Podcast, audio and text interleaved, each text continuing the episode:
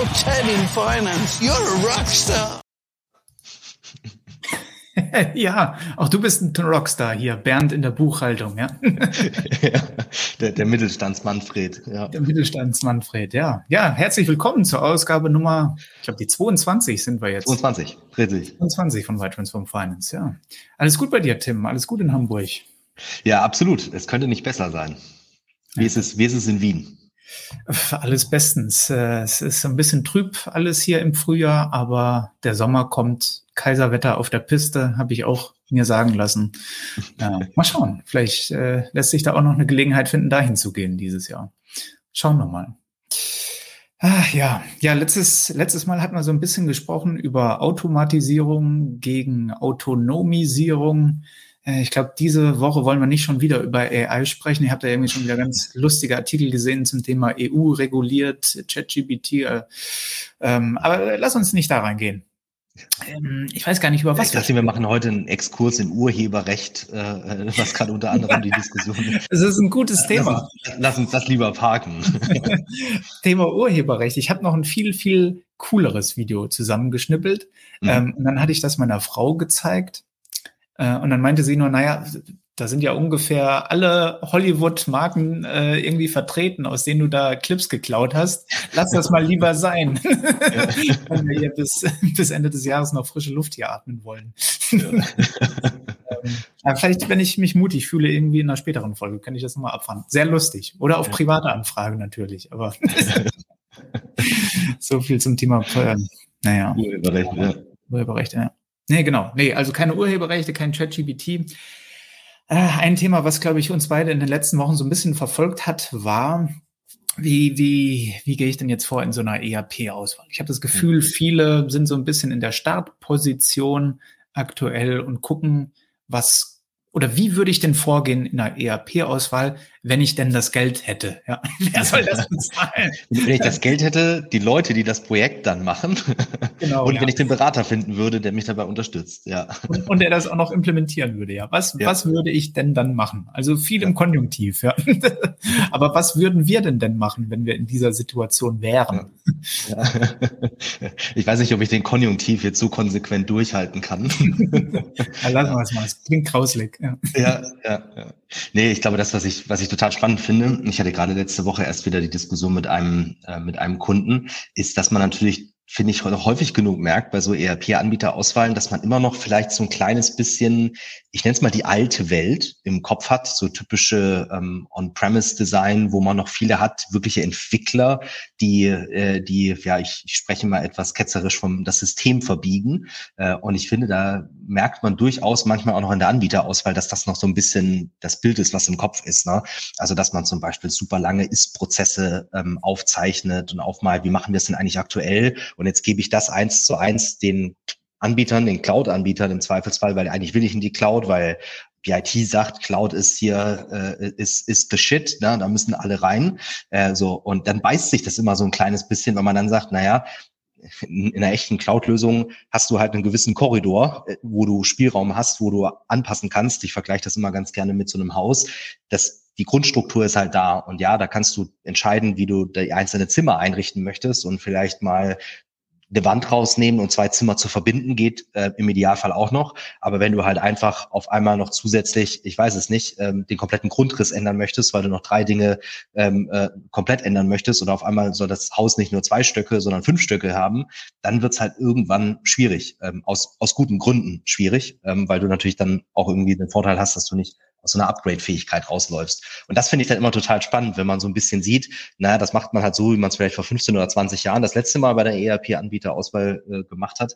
Ähm, riesenlange Ist-Prozesse, die gibt man dem Anbieter, jetzt zeig mir mal, dass du die genauso umsetzt. Und dann sagen ganz mhm. viele, hm, also so würden wir das gar nicht empfehlen, dass wir das so machen würden. Mhm. Und das finde ich immer so eine, so eine ganz spannende Diskussion dann, äh, wie man das, äh, wie man das auflöst.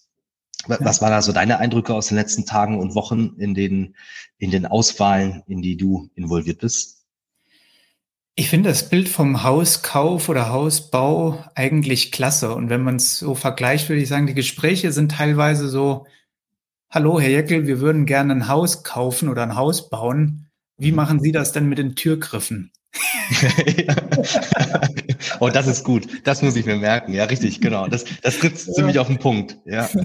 Äh, na, also äh, Randthemen oder wo du sagst, na gut, Türgriffe, klar, haben ihre Daseinsberechtigung und wie bei allen anderen Einrichtungsgegenständen kannst du dich da ins Tausendste verlieren, ja. Also sind das flache, sind das Griffe, ist es vielleicht eine Touchless oder, oder irgendwie sowas? Ne? Oder, oder ist es vielleicht auch einfach eine Schiebetür, die gar kein Türgriff braucht. Eine Schiebetür. Also du kannst ganz viel darüber sprechen, aber es ist natürlich überhaupt nicht kriegsentscheidend eigentlich. Oder sollte es nicht sein, ne? weil die Türgriffe kannst du immer noch ändern hinten raus.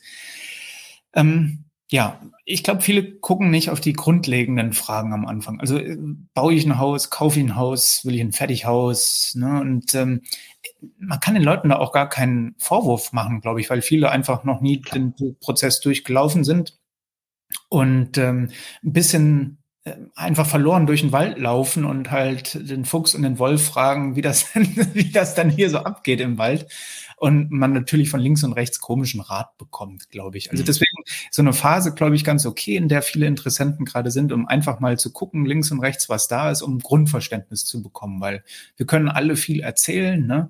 sind auch alle irgendwo ähm, eigenmotiviert und haben eine Incentivierung dahinter über das, was wir sagen.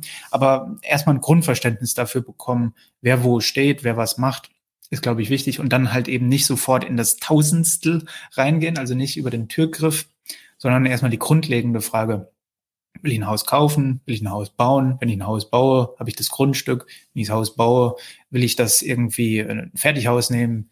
Will ich da ein Bungalow hinmachen? Will ich da meine fünfstöckige ähm, Villa hinstellen mit Auffahrt, mit Tanne, mit Springbrunnen, mit also so ein bisschen die die, die grundlegenden Charaktere. Das klingt jetzt erstaunlich detailliert, Fabian. ja, äh, genau, ja, also Tanne und äh, auf, ja, genau.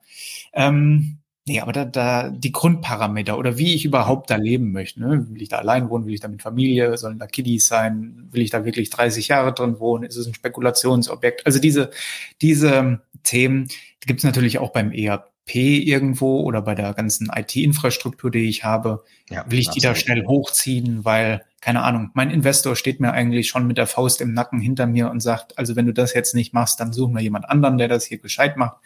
Oder bist du eher in der Situation, na ja, wir wollen expandieren. Vielleicht mhm. bräuchten wir in zwei, drei Jahren ein Setup, was skaliert. Also sich über die eigene Situation bewusst sein, handle ich hier unter Zeitdruck, ja oder nein? Weil wenn ich unter Zeitdruck handle, dann engt sich der Handlungsspielraum ein. Und ich habe vielleicht eh nur eins, zwei Optionen, wenn wir uns alle ehrlich sind, was ich ja. da mache, nämlich äh, quick and dirty, einfach was schnell rein. Wird's halt nicht vernünftig, nicht nachhaltig. Oder habe ich den Luxus, dass ich Zeit habe, und dann kann ich mich eben da besser drauf vorbereiten und genau schauen, wie soll das Setup ausschauen in drei Jahren, in fünf Jahren, in zehn, in 15 Jahren. Das ist eigentlich ja. die beste Situation. Und in der sind, glaube ich, relativ viele gerade. Oder wie ja. schätzt du das ein? Ja. ja, absolut. Ich mag auch da wieder, glaube ich, ich, ich mag das Sinnbild äh, gern mit dem, mit dem Haus, weil das, was du gerade gesagt hast, am Ende des Tages hängt es von dem eigenen Bedarf ab. Was willst du denn damit machen? Ist es ein Spekulationsobjekt? Willst du da mit deiner Familie wohnen? Planst du vielleicht keine Familie? Also ich glaube, das sind alles so Fragen.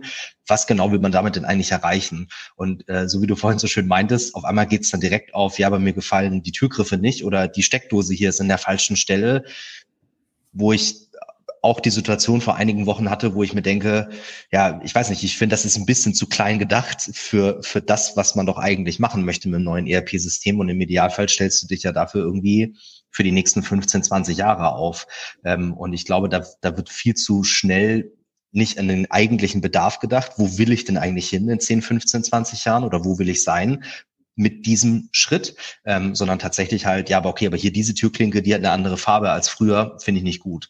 So, und ich glaube, das ist zu schnell in, in erstmal unwichtigen Details gedacht. Das heißt nicht, dass man nicht später die Farbe dieser, dieser Türklinke ändert oder halt doch einfach eine Schiebetür einbaut. Manchmal bin ich etwas japanisch geprägt, ähm, sondern man, da kann man, ja, da kann man, da kann man dann später immer noch drüber diskutieren. Aber ähm, ich glaube, das ist halt so dieses, das große Ganze muss ja irgendwie stimmen, die, die, die, das Gerüst, die Knochen irgendwie.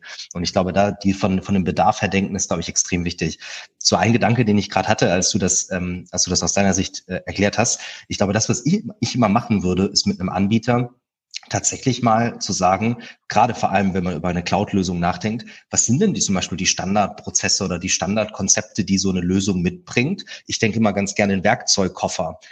Heißt, wenn ich verstanden habe, welchen Werkzeugkoffer ich mit so einem System bekomme, dann bin ich der tiefen Überzeugung, dass die Finanzfunktion von einem potenziellen Kunden schon einschätzen kann, ah, okay, ich will jetzt hier einen Nagel in die Wand hauen, dafür brauche ich wahrscheinlich den Hammer und nicht den Schraubenzieher. So, und ich glaube, das ist so ein total wichtiges Konzept, was man was man, was man zu häufig vergisst, welche Werkzeuge habe ich denn dann später auch? Kann ich da quasi als Heimwerker, um wieder in dem Sinnbild zu bleiben, tätig sein? Oder muss ich jedes Mal irgendeinen Elektriker anrufen oder einen Architekten, der mir komplett einmal alles umbaut? Und ich glaube, das ist so eine, so eine Komponente, da geht es direkt dann um den, um den Tür, Türgriff, anstatt um das Gerüst und um den Werkzeugkoffer. Und das ist, glaube ich, so eine Diskussion, die braucht einfach einen anderen Fokus aus meiner Sicht, wenn man sich jetzt gerade so in der Diskussion ERP-System befindet.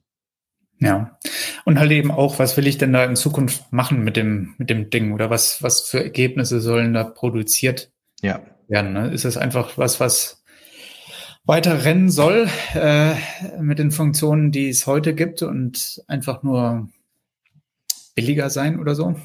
Dann ja. ist es eine wirkliche Transformation oder, oder sage ich mir, naja, ich will wirklich in so ein neues Arbeiten mit reinkommen. Ich will neue Arbeitsweisen ermöglichen für meine Leute in den Abteilungen dann bin ich in der Transformation drin. Aber dann hat das Ganze natürlich auch einen anderen Price Tag, wie man das so schön sagt. Ne? Also, ja. Hat einen Price Tag und ist eine andere Art von Projekt, was ich dann mache. Oder ja, ja, auch absolut. andere Mehrwerte, die ich dann habe. Ja. Ich finde es immer spannend, wenn man sich die unterschiedlichen Softwareanbieter anguckt. meine, wir, wir arbeiten für einen, deswegen ähm, nicht alle Kunden sind ja immer total zufrieden. Ja? Und ähm, wenn man sich dann Kundenerfolg anguckt, sind es ja bei fast oder bei vielen Anbietern so um mal, es schwankt zwischen 10 bis 30 Prozent der Kunden sind die, die tollen, die Lighthouse, die, die Kunden, die auf der Bühne stehen und sagen, mir scheint die Sonne ja. überall raus und alles ist super. Und das sind ja meistens die, die viel Aufwand reinlegen, wirklich die Tools oder die Plattform so zu nutzen, dass sie wirklich die Arbeitsweise verändert. Heißt ja. aber für mich wieder im Umkehrschluss, äh, dass du so zwischen 60, 80 Prozent ähm, an Organisationen hast, die einfach irgendwas kaufen und also irgendwo stehen haben und da nicht wirklich aktiv dran steuern. Also auch das da wieder so eine Art Pareto-Prinzip irgendwo greift, ja. dass du wieder so eine Kohorte hast, die wirklich ähm, sehr, sehr früh mit neuen Sachen arbeitet, die auch effektiv einsetzt und dass du eine große Mehrheit hast, die vor sich her dümpelt, so ein bisschen. Mhm.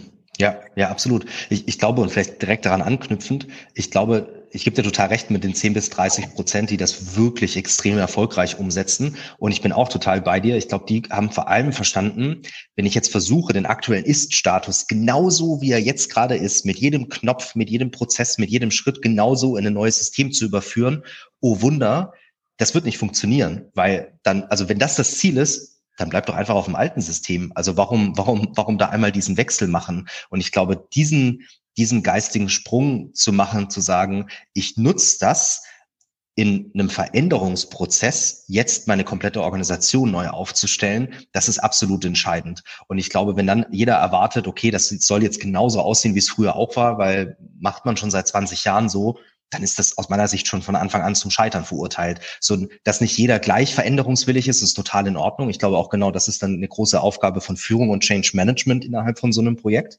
Ja, aber ähm, ich, ich bin da total bei dir.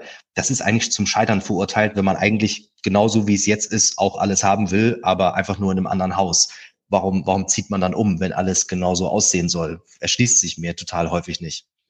Ja, das war eine perfekte Abrundung, glaube ich, und Zusammenfassung von unserer kleinen Runde heute. Ab nächster Woche werden wir wahrscheinlich, höchstwahrscheinlich auf Englisch unterwegs sein, glaube ich. Und da bin ja. ich selber schon gespannt, wie das wird und wie gut das klappt. Aber wir hoffen natürlich, dass viele von euch und natürlich noch mehr äh, auch dann mit dabei sind. In ja, ich freue mich drauf.